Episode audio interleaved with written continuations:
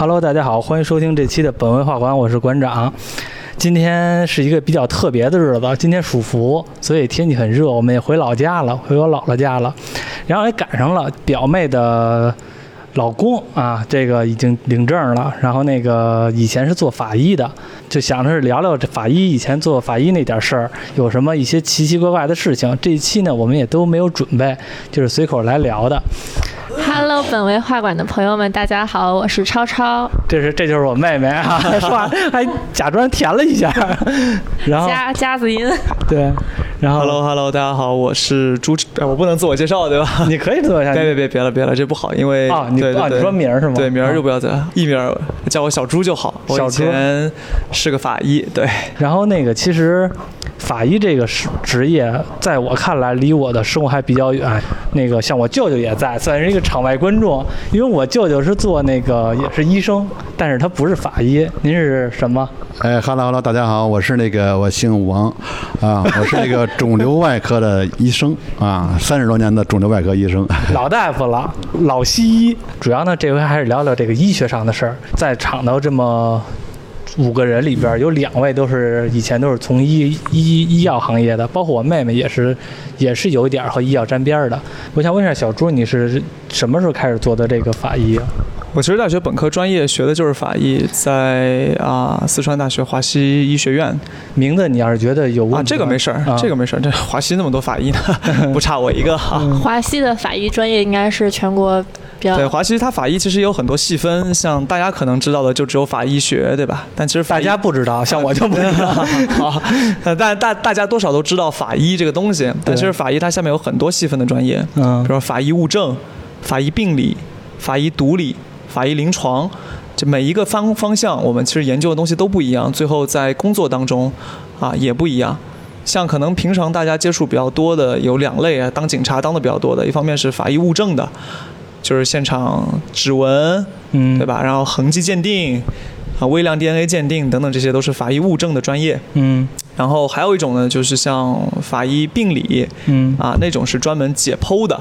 当然啦，现在其实因为法医这个资源比较稀缺嘛，真正有法医技能或者说有法医执照的人其实比较少，很多都是临床医生退下来去当法医的。真正从开始就学法医的人不多，所以大家也都混一起干，没有说专门的一个刑警队或者说一个局有好几名法医，其实没有。现在大家都是虽然学的可能主要是物证，但病理、毒理我也都干，一般是这个情况。那其实现在等于说这个行业的专业性，虽然在开始分的还很细，对但是在实践的工作当中的话，其实很多的人都是呃互相穿插的，比较是全能的话的来工作了。对，可以这么理解吧？就像是，其实也从可以从侧面来反映啊，就是很多医生他干完临床医生之后，他要比如说退休了，或者不想干临床医生了，他去当法医也完全没问题。对 对 对，所以其实从这点也验证了，就是说法医从专业技能上来讲，其实嗯、不是说非常非常的严格。对，是这样，我是这么理解的啊。你是理解不是特别严格。那当时你学的是什，么？我学的就是法医学，然后我学的是法医病理。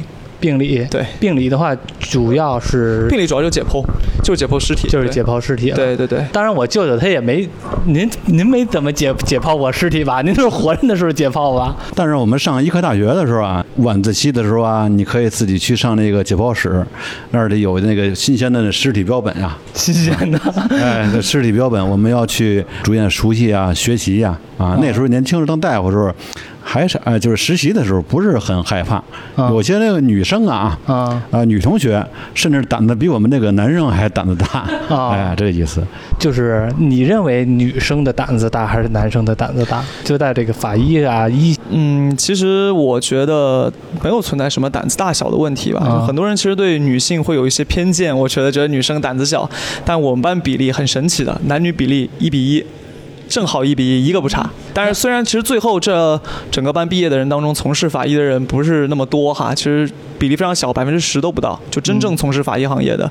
那后来这些女生也都从事法医了吗？呃，没有啊、呃其实我们班最最最后真正从事法医的可能都不到五个，加上我了，但我现在已经不是了嘛，嗯所以减去的话，反正到最后现在还在干法医的五个都不到，很多会选择继续高就，嗯、就是去读研读博，嗯对，然后他们可能会有更好的发展，嗯啊、比如说出国啊，做一些法医学研究啊，在实验室待着，嗯啊，或者在啊、一些保险公司做一些伤残鉴定，这也是可以的。对，然后有些是考到医院去了，也有。在你从事法医的时候，大概你是从事了几年啊？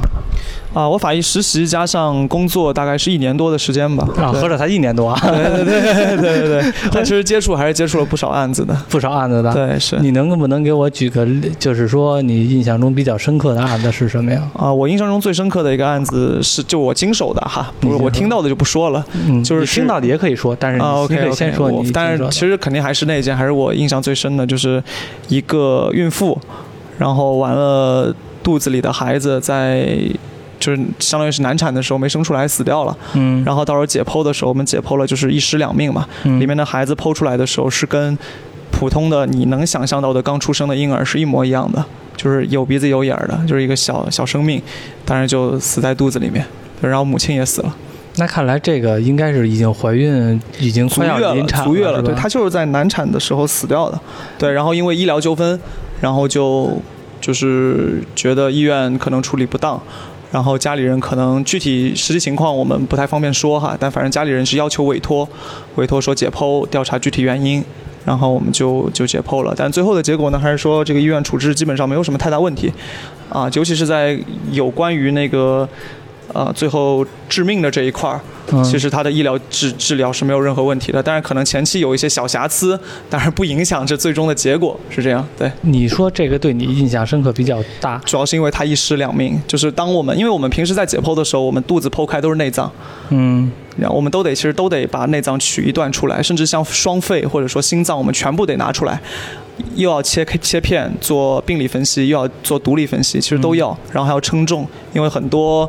比如说中毒死的啊，或者说溺死的，它是肺是会水肿的，嗯啊，会呈现不一样的不不一样的颜色，而且重量是会增加好好好几百克，甚至增加一千克的都有，像这种情况，嗯、所以一般都是要做的。那这种呢，可能我们见的比较多了，也就习惯了。但是真正只有那一具是从肚子里抛开来，是另外一条生命的，就对那一条生命，我们也得做相同的处理，就是会比较比较不一样，比较有感触。我明白。嗯，哎，那你有没有一些什么刑事案件的一些案例啊？因为我们老看东野圭吾里面的是圭吾还是魁梧？圭吾 圭吾里面的小说，对吧？刑事案件也有，对。会不会真实就是那样的呢？呃，没有那么此起彼伏啦，就是现实的情况，感觉因为我当时工作的地方是四川，四川其实成都这个地方还算是大家比较，就是真正会杀人的那些人没什么文化修养，没那么聪明，就是说他们杀人都是很残暴的，或者说就是很好分析的，不像小说里写的那样，就是说我又要怎么样，高智商犯罪的人我是没见到过，反正。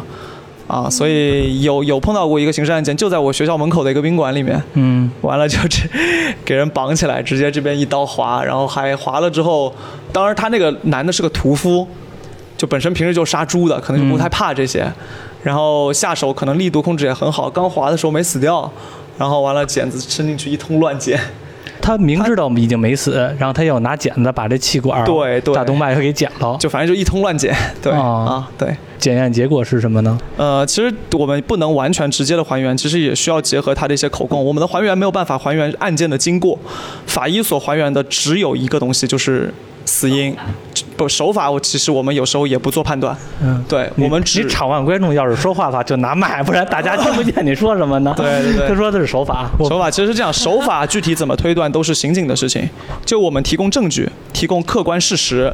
去刑警其实去推断这个事儿，比如说我们提供客观事实说，现场有一把刀，有一把剪子，上面有那个犯罪嫌疑人的指纹，嗯然后我们也在监控录像里看到了，在走廊的过道上面，犯罪嫌疑人拖着一个大袋子或者拖着一个大箱子，啊，然后拉了一个东西过来。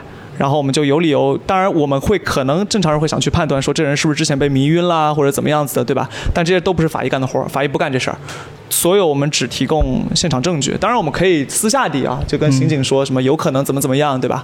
当然我们不会去做判断，我们做的判断是什么呢？我们做毒化分析之后，我们会分析血液当中成分可能有异常的成分，我们出一个报告，正常人不会有这个东西，该怎么去推，怎么去分析，都是刑警的事儿。啊，对，是这种。哎，那你作为一个法医，你怎么评价现在一些电视剧啊、法医秦明啊这些？因为我知道我爸是医生，他看一些医生的这个电视剧、电影的时候，都会觉得太太假了。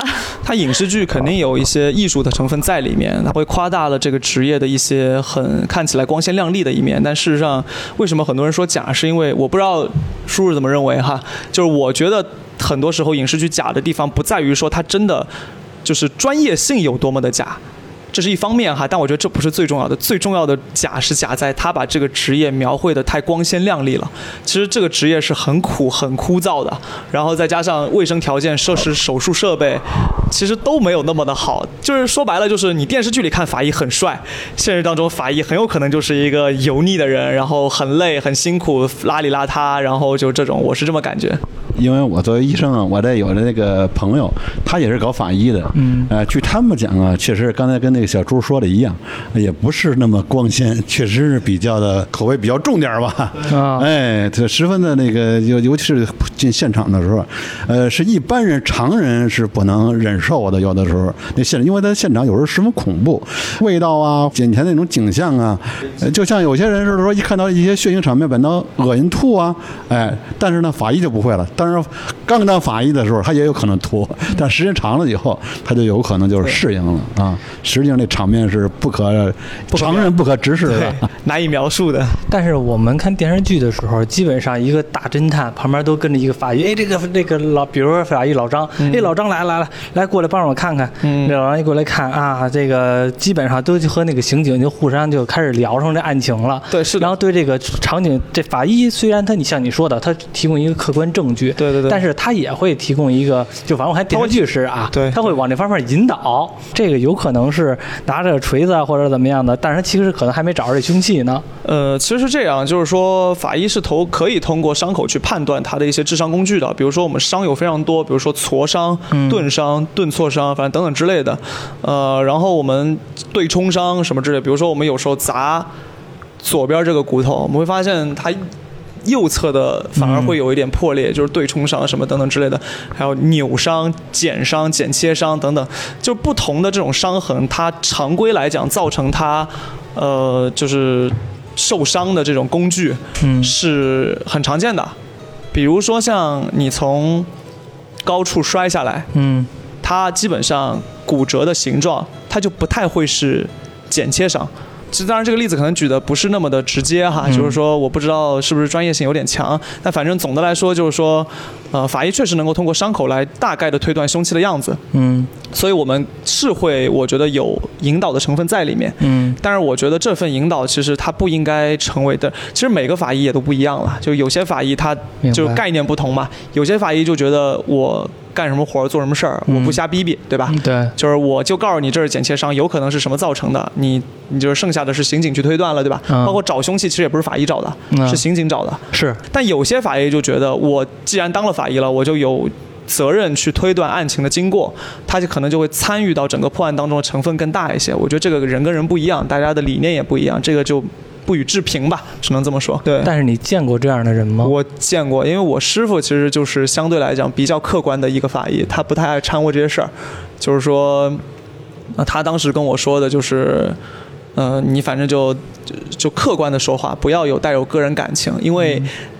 当然了，其实很多法医有这种想法，我觉得是为了逃避责任，嗯也不是逃避责任，就是不去承担那些不该自己承担的责任。对，我觉得也是一个，也是一个能负责自己说哪些话是自己能负责的。刚才想说你见过没见过这样的人，是指的是你见过没见过，就是会引导，包括说会把一些主观的意见给叙述出来的呃，我们所当时有，因为我在的单位我就不说了啊你不用就是说对对对，就是我那个我们所当时法医总共有一二三四五个，算上我就有六个法医，因为我们是一个很大的中心，然后完了看 很大中心六个法医，啊，对已经很多了，已经很多了你知道一个单位有六个法医是个什么概念吗？我的天！不知道。对，其实已经很已经算很多了，哦一个一个单位有六个法医，就是非常大的一个中心了。然后完了。我们其他的有一些相对来讲年轻一点的警察，就是法医中年的，他就会更多更多的去推断和刑警就是配合的更密切一些。啊，，对，是这样。刑警眼中的话，是不是其实也愿意和法医走得近一点儿，就是能刑警跟法医的配合是很密切的，我们基本上每次出现场都会带法医去，嗯，就是因为。啊、刑警他没有技术鉴别的能力，法医需要对现场进行勘测，指纹、脚痕所有的东西都需要法医来做，这是法医物证的物证的一个一个专业。对，你出过现场吗我？当然出过现场，那你当然出来，那你给我们说热，不热？热是我一个最大的感受那。你冬天出现场还冷呢？啊，对，不，冬天出现场反而不冷，因为我们要比别人怎么着都多多穿一件衣服。哦，对对对，那那就是你出的现场，你能嗯就是说有比较代表性的，能说一两个吗？出过一个现场是一个平房，嗯，然后一个大概四十多岁的女人，啊、被杀在了她家的卫生间。这个为什么我现场印象比较深刻呢？是因为一般情况下面，呃，我们的案发可能像这种冲动犯罪哈，不是预谋的，一般都集中在一个小片，比如说就弄了就弄了，然后那全房间都是她的血迹，就是感觉开始的时候就没杀死，然后完了之后就是整个过程就比较折磨，比较痛苦。然后对于我来说，为什么我会印象这么深刻？是因为当时我确实干了很多活儿，就是他整个房间因为血迹特别多，每一个血迹我都要去给他弄一个小牌儿，然后给他拍照，然后完了就是取样，然后做分析。因为说实话，你比如说墙上这样一片血过去，对吧？嗯，其实每一个小点我们都要采样，采样完了之后我们要做分析，到底是谁的血？你有可能在当中混着不止一个人的血，对吧？有没有可能是凶手的血液呢？受害者在反抗的时候就有可能混入嫌疑人的血液。所以就是干了很多活在那个现场，那他家又大，最后最后检测完了之后的结果，那些全都是那个女性的血液吗？还是说也有？嗯，对，是结果是这样的，都是那个女性的血液。但是在现场我们会发现很多其他痕迹学的东西，因为痕迹血液只是痕迹学当中的非常非常常见的一个东西，除了血液还有唾液，还有汗液，还有指纹，嗯，啊，还有毛发等等之类的，这些都需要皮屑都需要，现场都需要清理。对，就是尤其是涉及到这种命案的时候，一定要非常仔细的打扫每一个你觉得可能提供啊嫌疑人信息的东西，以及可以还原案件经过的东西，都需要去去搜集。这个你做了多久啊？从开始进去那个房间，第开始收集的时候，好几，天吧，好几天。对，好几天。哦那看来工作量也还好，因为我一听好像一个月了，因为因为我脑脑海不是想了一下是这样，，那个犯罪现场它会维持好几个月不让人进啊、啊，以防万一我们可能在过程当中漏了一些什么线索啊之类的东西。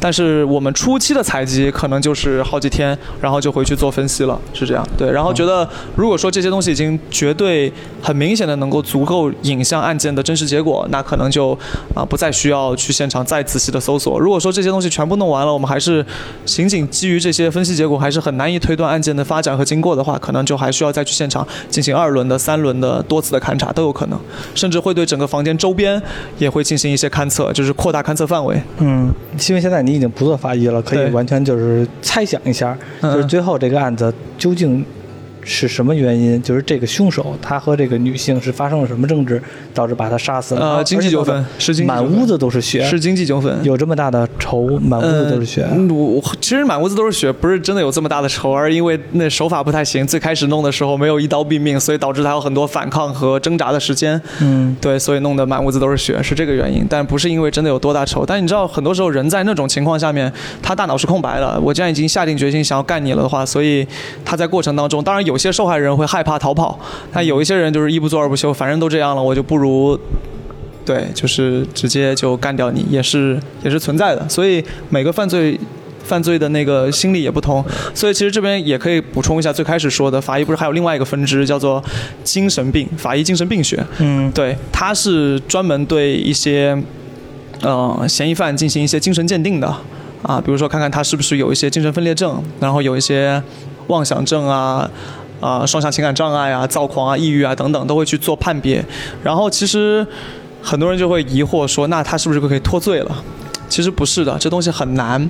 即便判断他是精神分裂症，还需要有一个很重要的判断节点，就是他在案发的时候是不是处于精神分裂症的状态。嗯就比如说他现在。就是他在犯案之前，假设说是今年四月份犯的案，嗯三、月份，比如说某一家权威机构给他出具了一个精神分裂症的诊断证书，对，没有问题，我们确实会参考。但是我们其实更想去鉴定的是他在案发现场当时，我在杀人的时候，我的神智是不是处于一种清醒的状态，这个是很重要的一个鉴别。对，嗯，这个我听说过，因为我那阵儿好像是看什么，我忘了，就反正国外就是美国那边一个人好像是杀人的，最后的结果就是他他那个之前没病，之后没病，就杀人那阵儿有病了。对对对，所以这种这种情就给他就给他放出来了。对，然后最后的就是是确实在国外，反正我听到这种事儿比较多，是是但是国内好像比较少。国内比较少，因为国内这方面主要是其实不太成熟，而且司法方面它对于整个的精神病量刑其实没有，就是我个人觉得是没有很很完善的一个体系，就是对于精神病的鉴定。然后没事儿，我们听众好多都是对这事儿不满意的。对，就我个人感觉是这方面的法律其实不是那么的完善，就是包括这些精神病，你假设说，即便鉴定出他是精神病了，那你完了之后，他即便不判刑、不坐牢，那他后续的这些东西怎么办呢？对吧？其实要花国家国家很大的资源，也要对他进行监管和监控。等等之类的，我个人觉得这些人，哎，即便是精神病吧，我觉得我觉得也该关，但是国家有些时候就，就也不是不关吧，就是关的时候，反正也很复杂，就很麻烦，这事儿我就不我就不多置评了，对。嗯呃，谈到这个精神病啊，这个犯罪啊，呃，我年轻的呃是三十岁左右吧，嗯。啊，我就遇见过一个这个精神病人，啊他是去杀人，啊，他是精神病人，怀疑是幻想，结果又因为怀疑这事儿，不要把一个邻居给杀了，哎，把邻居杀了以后呢，然后呢，他又要自残，嗯。结果砍了身上得够得够二三十刀吧，啊，都没砍到重刀部位，嗯。也没死，结果拉到我们单位的了。那时候我还年轻嘛，嗯。啊，呃，跟一个女老师，女外科大夫，我的老师，我的呃也算师姐吧，去给她做手术，做什么手术啊？就她身上一共挨了三二三十刀吧，嗯。我印象具体多少，反正二三十刀，给她缝合呀，哎呀，因为她是本身就有精神病嘛，所以说我们就还是把她这个。这手脚啊，还是给他捆在手术台上了。对但是呢，因为那时候咱们不专业，捆的不牢固。哎，这缝的过程中，咱们也给他打麻醉了。但是这个精神病人一直就认为我们没有给他打麻药，一直说我们这个就是跟恶魔似的，在给他惩罚他，因为他杀人了，他老嘴里老念念的，我们这惩罚他就是精神病。他因为他处于精神病状态呢。所以说他就用力，他劲儿很大，用力挣脱了那个那个手术台那个束缚嗯。哎，直接就就就让呼喊着呀，就往出往手术室外边跑。正好手术室外边啊有一个窗户，厕所有一窗户开着呢，嗯。哎，他就一下子从那窗户就跳下去了，三楼，当时就毙命了，当时就摔死了。哎呦哎，这是一个我们就是呃工作当中遇见一个精神病人杀人，然后自残，然后手术台上有这个被害妄想，认为我们这个大夫呢其实是给他缝合呢，他认为我们是给他那个叫呃给他就是行刑似的 给他，哎，所以说这是一个病人。那像其实这种情况的话，等于那个人最后就可能拉到小猪那儿去了。呃，实际上我们这个这个病人，如果说我们要给他清创缝合完了以后，那是肯定要是要精神病治疗的啊啊，然后什么司法鉴定和精神病鉴定啊，对那就真的小朱他们这个问题了。啊，哎，明白要。量刑，然后看他当时在犯罪的时候是不是处于一个精神病、精神分裂症或者被害妄想症是否处于一个发病的状态，他是否具有清晰的理智。但精神分裂症和被害妄想症其实还不太一样，被害妄想症呢，它一般是有预谋犯罪，就是说。呃，因为我知道你要害我，对吧？我总觉得你要害我，嗯所以我其实很早就开始提防你，就想干掉你。被害妄想症他的犯罪是有预谋的，然后像很多冲动犯罪、精神分裂症这种，啊，因为他长期处于一个幻听，精神分裂症有很重要的一个临床表现就是幻听、嗯幻视。就是我总感觉有人跟我说话，总感觉那我有个什么东西。当然了，幻视可能也是，就是之前说的瞻望啊什么也会存在一些哈。但幻听和幻视是精神分裂症一个典型表现，所以他长期处于一种精神压迫下面，他很容易在某一瞬间突然爆发发疯，就会有冲动犯罪的情况存在。所以这个也是精神病鉴定当中的一个比较有趣的一个区分点。对。嗯对，刚才我说的那个是典型的，应该是一个被害妄想。对对对，被害哎，妄想典型的一个就是被害妄想冲动犯罪，哦，也是冲动犯罪。也是冲动犯罪，被害妄想冲动犯罪。然后自己上医院以后，还是一个被害妄想 啊，因为咱们是 只只给他治病呢，给他缝缝合呢，他认为咱们给他是行刑呢。对哎，所以说他这个典型的一个精神病的一个呃被害妄想的一种发作期。那就我问一下，那阵儿您刚三十多岁，您遇见这个事儿的时候是什么心态？因为那阵儿，那是不是也是比较犯怵啊？呃，这我倒不犯怵，因为我是毕竟三十岁左右了嘛，嗯啊，也这个工作也几年了，呃，对这个倒不犯怵。但是呢，对这个就是突发事件呀、还是比较的感到震惊吧。啊，突然间就从这个床上那么大的力气把那个床束缚带能挣脱了，啊，一下就就跳下去这这个摔死了啊，这这还是比较震惊的。当然了，我那师姐也算我师傅吧。嗯啊，我师姐是比较的吓得个挺吓得够呛 吓得够呛。哎，因为她毕竟是女同志，不是嗯？她确实是没见过这阵势。嗯哎，其实我在医院，因为因为我们法医在最开始实习的时候，就正式踏入单位之前，我们也是要去医院进行实习的。有一个很重要的科室，我们一定要去的就是精神病科。其实说到面对精神病这个东西吧，我也看，我记得曾经有一次跟被精神怎么说呢，也不算医闹吧，就是也不算直接殴打我。有一个精神病非要想出去，是个躁狂症，嗯然后不让他出去，然后当时呢，保安正好在楼下还没有上来，当时大夫里就是整个科室里，男大夫就两个人，一个我，一个另外的一个同事，嗯然后因为我算是比较高嘛，那同事其实都还比较矮，就是然后我就当时就挡在门口了嘛，不能让他出来，因为我们有个玻璃门。就是那个是都是那种钢化玻璃的，病人是出不来的，但他有一个出口，就是女护士肯定不敢过去嘛，万一伤到怎么办？然后我就挡那儿了，当时他就瞪着我说，就是命令我让我让开道路，然后我不让嘛，就我就觉得他长得也比较矮小，我说你能把我咋的？你手上有没有凶器？然后当时做了一个举动让我还挺震惊的，怎么了？他冲上去抓着我的工牌，嗯把我从白大褂上抓了下来，往地上一扔，咵一脚踩碎了我的工牌，指着我的鼻子骂我，然后骂完之后，他突然愣了一下，开始跟我道歉。为什么呀？他对，就是说，其实精神病的状态其实是很不稳定的。这个是我唯一一次在精神科室干活的时候跟跟这个病人发生冲突，就是在那一次。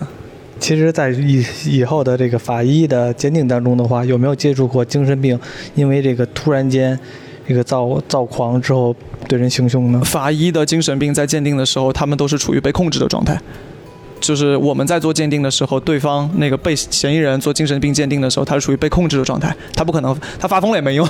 哦，对对对，就比如说给他拴哪儿，然后你不是不是不是，他手铐是铐着的，坐在那个凳子上，手铐脚链都是弄着的。嗯对，一般情况下面都是，而且会有两三个刑警在旁边，或者说公安也好，在旁边就是待着，就是说肯定是这人肯定是闹不起来的。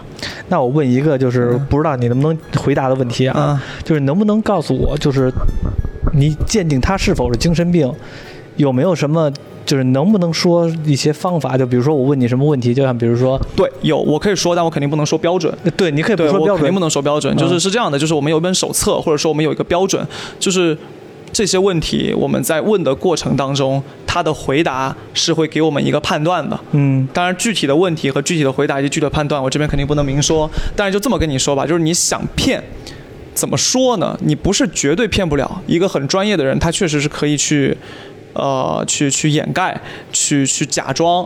是有可能可以骗过，因为这毕竟只是一个鉴鉴定，对吧？呃，当然你想骗呢，也不那么的容易，只能告只能只能这么说。嗯，对，就是它难度非常大，但是不是绝对不可能。对于绝大部分的嫌疑人来说，都是不可能瞒得过去的。哦，对，只能这么说。然后包括其实很多物那个病理鉴定也是一样，很多伤残鉴定，这其实尤其明显，就是很多人出了车祸或者怎么样，几级伤残嘛，不是要判嘛，对吧？完了之后我判的更高，其实我可以拿到更多的赔偿，对吧？国家可以给相应的更多的补贴。判的低的话就可能小一点嘛。就很多人会会 会很有意思的，就是比如说抬手，对吧？就是说，哎呀，你手抬一下，然后他会说，哎呀，抬不起来，怎么怎么样，在伪装，其实都没有用，因为我们其实会通过很隐蔽的方式，我非常明确的知道，即便你告诉我你不抬，我也能够有其他方法知道你到底能不能抬得起来。这个你装是没有用的。这这这个其实我倒是我倒认为就是很很容易判别，因为毕竟是物理层面的，就算是他这个挫伤，你也可以从 CT 啊，从照片能看出来。，对对对。但是主要精神病，精神病，我们有时候有时候鉴定的时候也会配合仪器，对我想问的就是有没有仪器、药物这种作为辅药物是不会的，药物会配合仪器，对，嗯会配合仪器，因为药物其实我反正我没有经历过啊，也许会有一些有，但是我知道的是没有。我能不能举个例子啊？嗯你可以看我这方向对不对？嗯嗯，就比如说，就比如说，我问你，你有没有出轨？我把手放你心脏上边，啊不不不 不不不不不快不快？不，这不是一回事儿，就是 不是一回事儿，是吧？测谎，就是我知道你想说的是测谎仪类似的工作原理。对对对，当然，测谎仪它在呃刑事鉴定当中，它不属于一个或者精神鉴定当中，嗯它现在我至少在我离职之前哈，嗯它不能被作为一个评判的标准和依据。哦，对，就是说白了就是这么说吧，就是我问你有没有撒谎，嗯，我给你拿个仪器在那测，即便我仪器显示了你撒谎了，但仪器显示的结果不能作为司法判别的证据。明白，对，至少在我离职之前是这样的啊。嗯现在我不知道有没有新的改变。应该也不会有太大改变，因为这个有点违背伦理道德了。对，嗯，嗯因为你主要负责的其实就是一些刑事责的案件，是吧？呃，也有一些其他的盗窃啊，我们也要出现场。盗盗窃对盗窃，我们要搜集物证、搜集指纹等等之类的，我们也要出现场。我一直就觉得嗯，就是收集指纹这件事儿很神奇。就我不是觉得这件事儿神奇，嗯我是觉得好像是。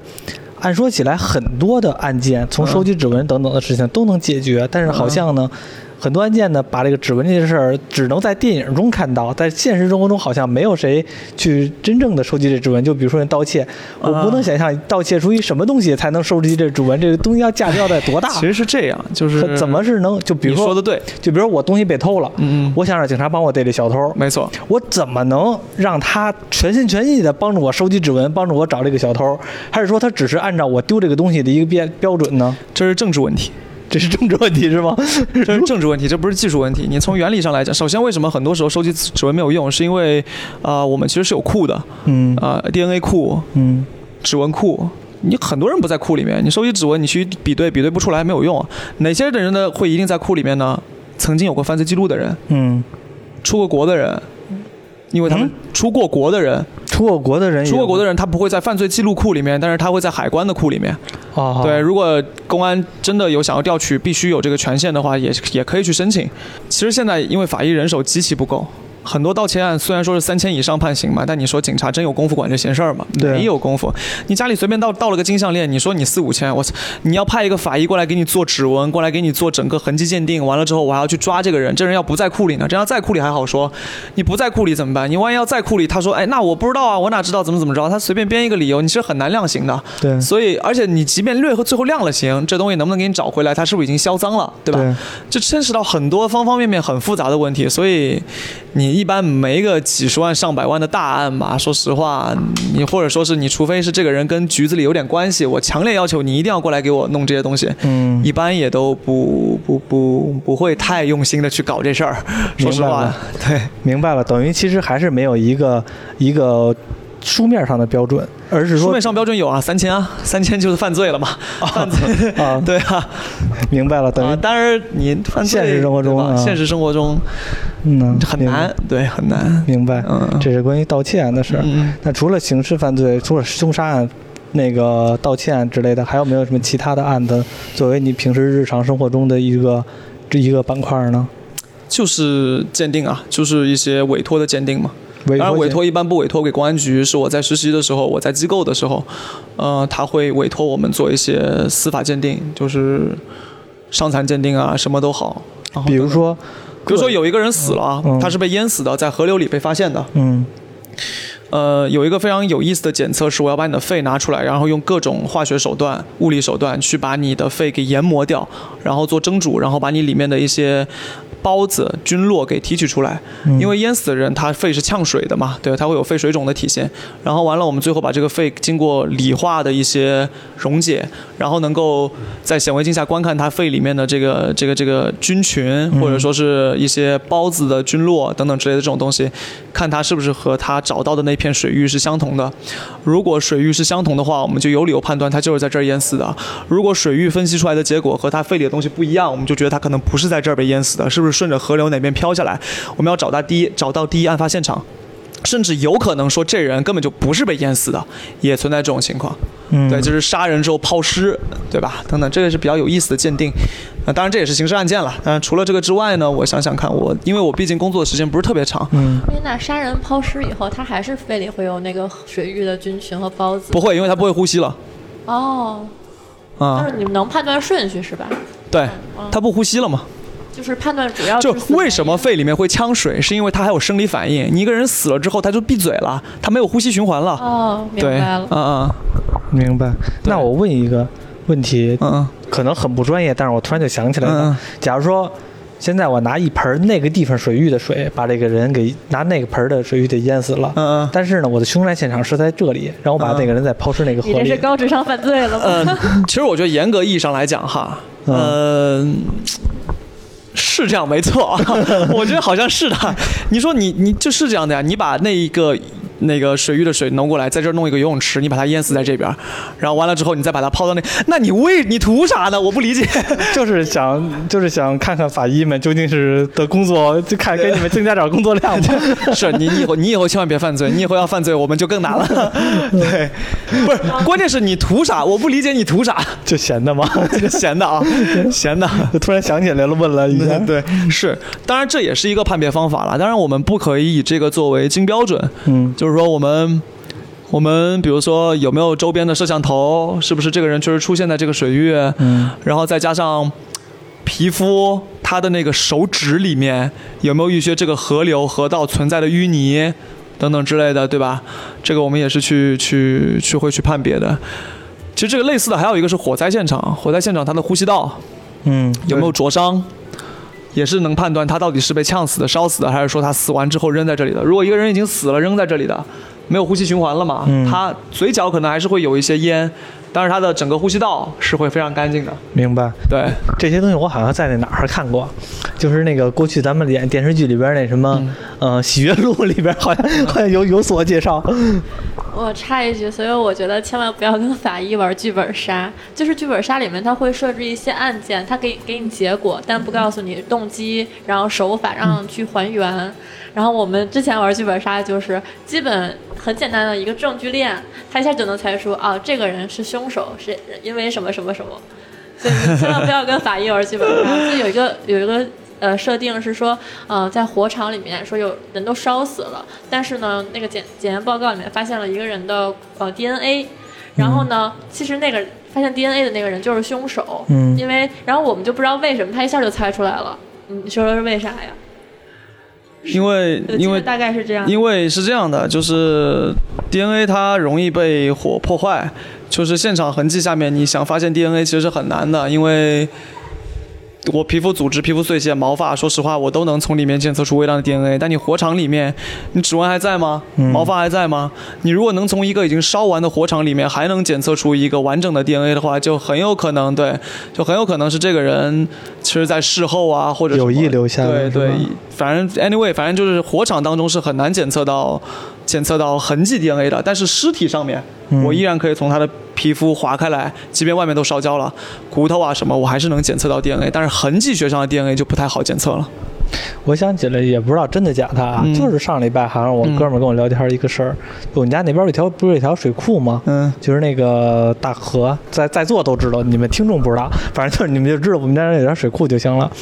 然后就说那阵儿头几年那阵淹死过一人，嗯然后呢有一钓鱼的，好像是、也不知道怎么着把这东西给提了上来了，嗯提了上水水面上，说这什么呀，那么沉啊？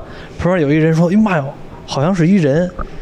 然后那警察那个警察当时已经在了，警察扭头问那人：“你怎么知道的呀？”直接就给铐起来了，就给铐走了。然后一年之后说这个人就是凶手，嗯，是 有可能的。就是有这么一个说法啊，就是如果一个凶杀犯罪的一个人，然后这个凶手呢，他会长时间的会关注到这个地方，而且他会经常会从在这个地方流动。对，去年还是前年啊，反正就是江浙那个地方，我不知道你知不知道那个事儿，就是那个那男的把他媳妇儿给杀了，然后从化粪啊，我知道，放化粪池里面，化粪车下去了过去的时候总要看一眼，看一眼。对对对，是。法医的角度来看的话，你怎么看待这个事情？这个是犯罪心理学的问题。犯罪心理学其实已经，我觉得已经不太属于平时法医工作的范畴了。嗯犯罪心理学更属于刑警的范畴。嗯就是，哎，这我觉得这很正常啊。这像是平时我们做一件什么事情，我们如果总心里记挂着它，我们总会想到的。这个很正常。就是其实还有一个很有意思的数据是，你刚刚不是说那人钓鱼把他钓起来了吗？嗯就是一年后就是他。嗯我想说的那个数据是，凶案的现场的第一发现人，嗯他是凶手的概率是超过百分之六十还是多少的？我不太记得了。啊当然那个概率是很高的也就是说第一发现啊。人，第一发现人很有可能这人有问题。嗯，对，像比如刚才说那个那是哪哪地儿的了，我真忘了，就是是就刚才说掉化粪池里边的江浙在杭州，杭州是吧？对，杭州。好像是杭州。嗯，那我问一个，就是他那个，因为后来那个有经过法医专业团队来鉴定，是从化粪池里边找到了那个女性残留组织碎片，对，残留组织碎片。那这活儿，假如说你还在那个法医团队，啊是不是就是你要去化粪池没错，你说的对，是的，就是我去捞，对吧？对，就是我去捞，你说的对。那主要是法医，就什么活儿脏活儿累活儿都得干，尸体又得自己搬，搬尸体这找个别人不行吗？有些第三方的，也有一些法医自己干的。然后现在很多因为因为一些那个鉴定什么的都挺挺明显的了，嗯。就是说很多法医现在人手有限的原因情况下面，他们都不自己解剖了，有些交给殡仪馆解剖，解剖完了之后法医过来看一眼啊，就大概知道了。所以现在现在真正法医自己解剖的也不多了。嗯，嗯，就是你从事法医这个行业，嗯。肯定是经过了系统的性的学习。然后有一个问题就是说，在你们学习的过程当中，有没有很多就是极其有意思的案例来给你们讲这些课程是会有的，但说实话我有点忘记了。啊？对，因为太久了，那这都多少年前的事儿了。老师上课的时候讲刑法、刑事诉讼法、法医物证学，其实都是会讲非常多的案例和例子的。他为了讲例子，是为了让我们理解一些法条或者理解一些办案的程序，为什么要这样？嗯当然，其实我不太 不太记得了，因为都是一些很小的案子。嗯嗯，对，还是对自己亲眼见到的比较 比较比较印象深刻。然后这边还可以跟大家分享一件事情，就是很多你电视里看来的东西，现实当中不存在。比如呢？比如我举个最简单的例子吧，嗯氰化物杀人，啊，我知道，号称是它其实是无声无息的那种的。它其实是它很快，而且它会让人很痛苦，就是它会它的杀人原理是 ATP 和 CT 呃不是 ATP 和我操我都忘了那专业术语叫什么了，就阻断呼吸循环嗯啊、呼吸在那个 ATP 和另外一个是什么来着？你还记得吗？不是线粒线粒体当中把一个东西从 ATP 弄到一个什么东西的，就阻断哎对，氰化物会阻断 ATP 的生成，嗯就抑制呼吸呼吸。对，所以然后氰化物教科书里写的是会有苦杏仁味儿，对，但事实上，即便是氰化物中毒的，也他妈根本没有这个味道，因为气味的散发是很快的，而且它很难在尸体身上残留很久，除非是很除非是很特定的条件情况下面，它才会有这种味道，淡淡的。而且一般，说实话，你知道什么是苦杏仁味吗？没人知道吧？因为他一说这苦杏仁儿，我想起来，基本上我还是看柯南和那个《绝命毒师》里边好像有这么个东西。对，这个是教科书上写的，实际生活当中或者说实际工作当中，苦杏仁味是是没有的。啊，对对对，那你能跟我们说一说，后来你为什么不做法医了呢？主要就是因为哪个方面呢？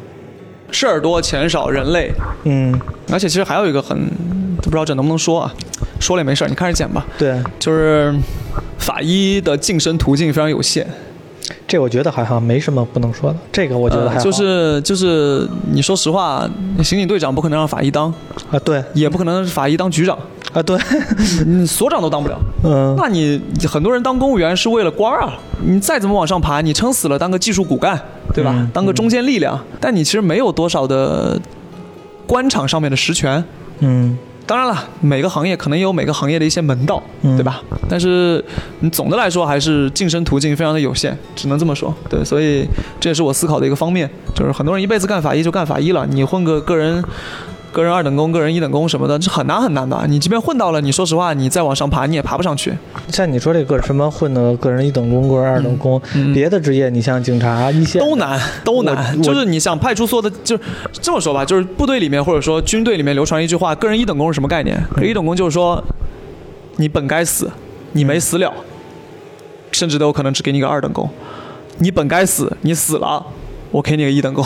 啊，三等功就是很难很难，费尽千辛万苦，虽然没有什可能没有什么生命危险，但破获了一个大案，有个三等功，对吧？所以其实立功是很难的，而且每一年立功的名额是有限的。嗯就是整个片区今年可能先进才十个，报功不没那么容易批而且也没有那么多凶杀案，也有那么多啊。对，是就也没那么多立功的机会。说实话，就是你真的有立功的机会了，有时候，对吧？你考虑到一些问题，你可能也就就不要了。和谐社会嘛，共建美好大家庭了。我们都就住地球村我知，道的是，很多一等功真的是就命都没了啊，给了你个补补追一等功。嗯有些是真的就是残了。完全双手双脚就被弄得不成样子了，然后完了给你一等功，你说对吧？那你后来不做了法医之后，就是你想对这个行业，觉得它还有没有什么改正，或者说你觉得有什么不好的地方？我觉得人手太少了，现在吐槽的，人手太少了。还是人手太少了。我觉得人手太少，因为毕竟中国人的文化里面、骨子里面还是觉得这个行业是不那么的，对对对，不那么的受人接受的。所以现在你像真正开法医专业的学校其实也很少。对我知道的，川大、中山，复旦开没开？反正就是开这个学校的专业，开这个专业的学校本身就不多，而且都是属于已经很高级的学校了。所以换句话说，你成绩不好，你还当不了法医，因为你考去的学校根本就没有这个专业，嗯对吧？然后完了之后，你真正现在学了法医专业出来从事法医的人嗯又很少。当然了，我知道现在年轻人慢慢的随着影视作品或者随着文化程度的慢慢的上来，素质提高。我觉得这种东西迟早是会消除的，就是这种误解。工资待遇方面啊，或者说晋升机制方面啊，人手方面啊，其实我觉得还是需要有有一些提高吧。嗯，就说你至少得让人们觉得这件事情是呃愿意去做、光荣的，嗯，也是大家也社会也是支持的。而且投入所产出也应该是对，应该是有有正比的。对，对你像现在其实很多医生，就尤其是到了四十多岁，慢慢往上升主任或者副主任之类的，他们收入还是会有着一个显著的提高。对，但是法医的话就没那么的多啊，我觉得。其实我觉得这样的，因为我就业在这儿，其实我是觉得医生这个现在其实医生和法医面临着同样一个问题。就是这个专业水平度太要求太高了，我得需要长时间的在学校里边学习，然后才能从事这个行业，可能还是一最初级的。然后当我到达了这个职业之后呢，社会给我的回报又没有达到那么多，所以其实现在很多的医生，包括我舅也是，就是您就是对这医生行业怎么看？是不是有和法医共通一点，就是它的投入产出比对社会的大部分人群筛得太严重了？会不会有这种看法呢？呃，因为我干了那个几十年的那个外科肿瘤外科医生啊，嗯做了几十年的手术了，我觉得现在这个医疗行业呀、这个问题啊很多很多。一般人啊，他认为啊，现在对对这个医疗行业有时候是不太满意的啊。嗯实际上呢，呃，医疗行业呢有各种各样的问题，这但是这些问题呢，你说现在社会上哪个行业没有问题呢？嗯哎，所以说，但是呢，这个医疗行业呢，它是有关系到这个人的这个生命。当医生，首先要有一个比较知识面啊，嗯啊，要不断的学习吧，啊，所以当医生是很难的，很累的，不但要学，经常的学习，你还要不断的就是。还要付出的体力，为什么说付出体力？因为我是一个肿瘤外科，有的时候做一手术，有时候可做做半天儿，哎，六七个小时、七八个小时，甚至十个小时以上，啊，所以说体力付出是很大的。呃，现在呢，我五十岁了啊，啊五十来岁了啊，呃，也也主任医师了。因为尤其现在我们这个医疗行业的技术方面啊，我们年轻的时候，一大夫要求的是动手啊，呃，要干这干那的呀，鼓励年轻人去多动手啊。但是现在这个医疗环境啊比较差，确实是比较差，所以现在这个培养出一个外科的医生啊，就是我就说外科，因为我是搞外科的，嗯，是非常的不容易。培养出一个能做手术啊，或者对这个病人这个这个这个呃全身的投入啊，这个现在是越来越难，反正也就不容易。就假如说，那个您培养了一个外科大夫，觉得这小伙子挺好，是一个培养的苗子，然后也经常让他动手术，但是没准培养之后。跟您来一句，师傅不好意思，我这有一个旁边有一个别的医院，或者我准备出国了，我准备走了，那边待遇更好。然后这个其实是不是对于培养这个人也是有点儿有点儿难受的呀？呃，这个情况啊不是很多，对，不多，不多是？不多反而不多是吗？但是呢，我反正我现在就是觉得呀，现在这个年轻医生比我们那时候要难。要难。哎，就是说成才难吧？为什么要成才难？第一，你这年轻医生啊，嗯这个上级医生不敢轻易的让你去动手。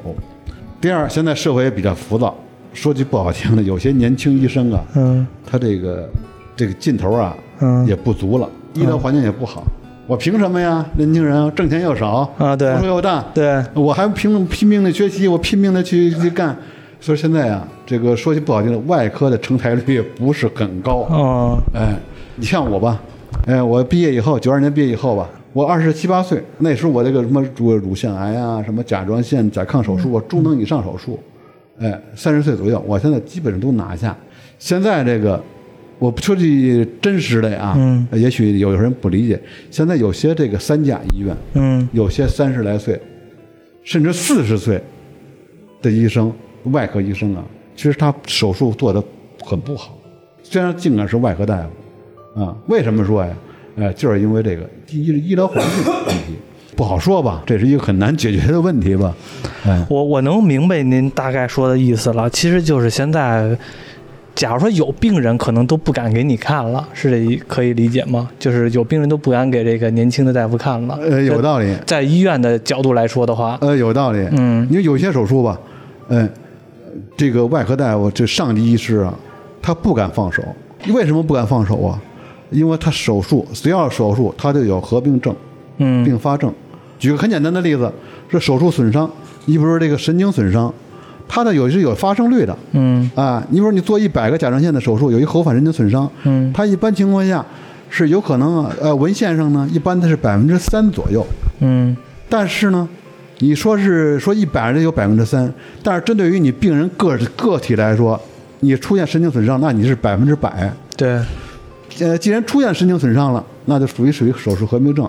尽管你手术签字儿同意书你签字儿了，哎，你也呃术前你也声明承担这手术风险了，但是这个现实中啊，还有很多人，呃，术后还要去打官司啊，啊要求索赔啊，啊所以说现在用这个让这个大外科大夫啊啊，也就是担惊受怕。所以说一般的情况下，有些手术这个上级大夫也是不十分轻易的让年轻大夫去不敢。我觉得这也是保护年轻医生的一种一种方式吧。我觉得，是不是我我觉得是这样的，我我不知道对不对，就你们看呢，嗯就是因为可能那阵儿我舅舅刚开始做大夫那阵儿，举个例子，那阵儿整个全中国社会医疗环境并不好，是一个属于一个蛮荒时代，所以你们可以理解为你们是一拓荒者，所以敢让你们上手。说句不好听的啊，这人治死了。医院也会保护，社会也会保护，然后大家也都能接受。嗯但是随着社会慢慢的发展呢，大家对这个死亡的认知呢，开始越来越觉得我们现在医疗条件这么好，有点不能接受失败的手术了。我不知道对不对，能不能这么理解？我觉得也不是，我觉得不纯粹吧，因为我的个人理解是因为以前的时候，其实本身大家的时代没那么发展，没那么快，就是嗯各种媒体啊，各种传播文媒介的传播力量都没那么多，然后嗯完了，大家对于医患关系的处理其实没什么经验，嗯。就，不仅是大夫没什么经验，我觉得患者也没什么经验。对。对，对，所以那个时候，而且又处于一个医疗比较比较薄弱的时代。对那会儿有大夫给你做手术，我觉得就很牛逼了吧？对对对你还真做不好了，你你比如说你真做不好了，你要闹，你怎么闹？你那时候可能也不一定知道，或者怎么着。我的理解，当然肯定叔叔更有经验。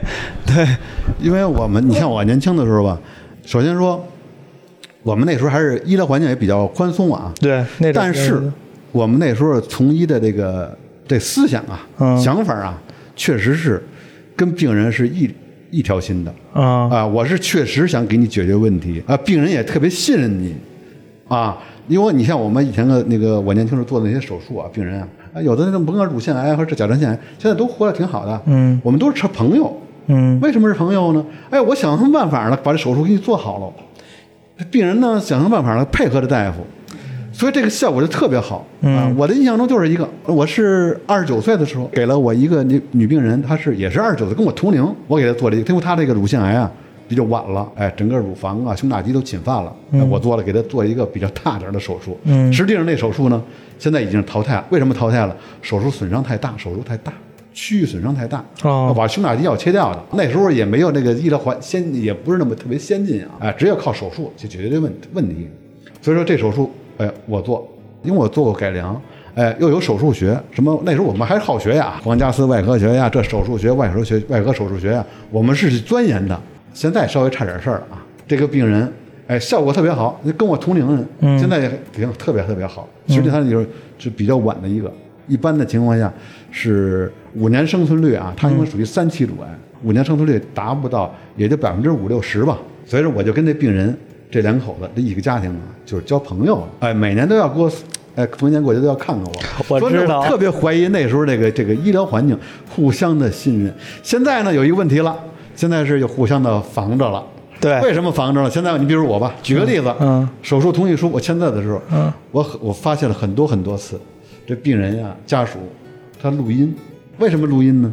哎，说明是失去了信任了。虽然我说啊你该录录，我该怎么说怎么说，但是呢，我手术我也一定要，你放心，这个外科大夫，哎，必须做手术，肯定是希望这手术成成功对，没有合并症，病人踏踏实实的出院，这是跟病人的想法是完全一致的。没有说哪个外科大夫说做手术想给你做坏了，那啊这这是不对的。对啊，但是现在这个社会上有一些不就是说不太正当的啊，就不太好歪风邪气，哎，歪风邪气，尤其是自媒体呀、嗯，像我这种呢，自媒体吧，他做一些这个不好的宣传，对，呃，断章取义，哗众取宠，呃，所以说也间接的破坏了这个医疗环境。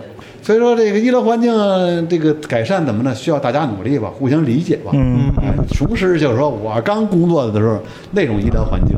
哎好，所以现在就是说，这个瞧病去，经常会说的就是能不能给我找个认识的大夫、突然大夫。即使到现在，依然大家会有这个观念，就是说找一个认识的大夫，其实变相的在两个人是陌生的人的情况下建立一个基本信任。对像刚才就现在刚像刚才就说的，就是基本上的医生和病人必须得建立在一个基本的信任的情况下，才能有一个比较好的一个结果。如果要没有一个基本的信任的话，其实是无论是做手术的人还是治病的人，对自己的心态都会有所影响的。嗯，我再强调一点啊，嗯就是医疗行业跟嗯其其实跟其他行业都有相似之处。嗯。啊，都有这些问题，尤其现在中国发展这个这个中国的体量那么大呀，呃，医生也有这个就是败类啊，这种害群之马确实也影响很坏，还有一些这个年轻大夫啊，不好好的去钻研业务啊，这儿有，但是呢，我相信啊，跟各行各业一样，大多数的对。还是好的，对。还是这个就是希望把这个病人这病治好了，解决问题了。嗯你上这儿住呃住院来了，你上这儿看病来了，你上这儿消费来了，哎、我一定要给你服务好，治好。哎，这是大多数大夫是这样的啊，嗯并不是说像某些那个。呃，媒体啊说的这个大夫都是什么黑心啦，嗯等等等等等等，哪个行业都害群之马，对对吧？对哎，你你能否认呃自媒体之内就没有害群之马吗？就没有这个呃 这个指鹿为马呀、瞎说八道的嘛？呃，这个我自媒体这行业害群之马应该是属于马厩，就是基本上全都是，基本上全都是。对你，当那匹千里马，我不不，我是那匹马厩里边的那些拿马鞭的。可以可以。对，当然，就说这个医疗行业，还有一个就是什么呀？就说如果说这个咱们中国这医生啊，确实不容易，因为对承担了大量的这医疗服务啊。你看有些大夫一个上午啊，看了很多很多病人，呃，做了很多很多的呃手术啊或怎么着，啊，非常辛苦啊。所以说那个也能理解，并且你现在尤其是这抗疫这个，嗯啊，大夫又要抗疫，又要这个承担的医疗服务，但是呢，有些病人呢，就社会上有些不理解。举个很简单的例子，这有些我经常在门诊遇见一些这个啊，因为排队，你说排队吧，是一个最起码的一个这个文明呃表现，一个素质的表现。当然呢，有些人呢就多排了会儿队，哎，就要投诉。哎，我们的护士啊，老护士说了一句话，我特别的，我觉得特别睿智。嗯、哎，说什么不？急不恼的说了一句：“说您啊，您等会儿，咱们就按原始号叫的号，咱都是老百姓。您要是省长，您要是部长，您放心，您不用排队，喂，大夫医生上您家去给您做彩超去。哎，结果这病人啊，真是哑口无言。嗯，其实就是这么回事儿，医疗资源就这么就这么点儿，哎就那么多病人。对哎，所以说咱们互相的都降降火，啊，互相理解一下。我个人认为啊，中国的这个医疗资源是不够的，但是呢，很多老百姓呢还是不太理解，就是大夫经常会把一些出现任何问题都归根结底到大夫身上，因为我认为这也是他们只认识你。他们只认识大夫，他们并不知道其他的这些职业都是干什么的。在在他最黑暗的时候出现了一个大夫，反而就是说一切全都得拽着你的手了，得寄生于在你的身上之上了。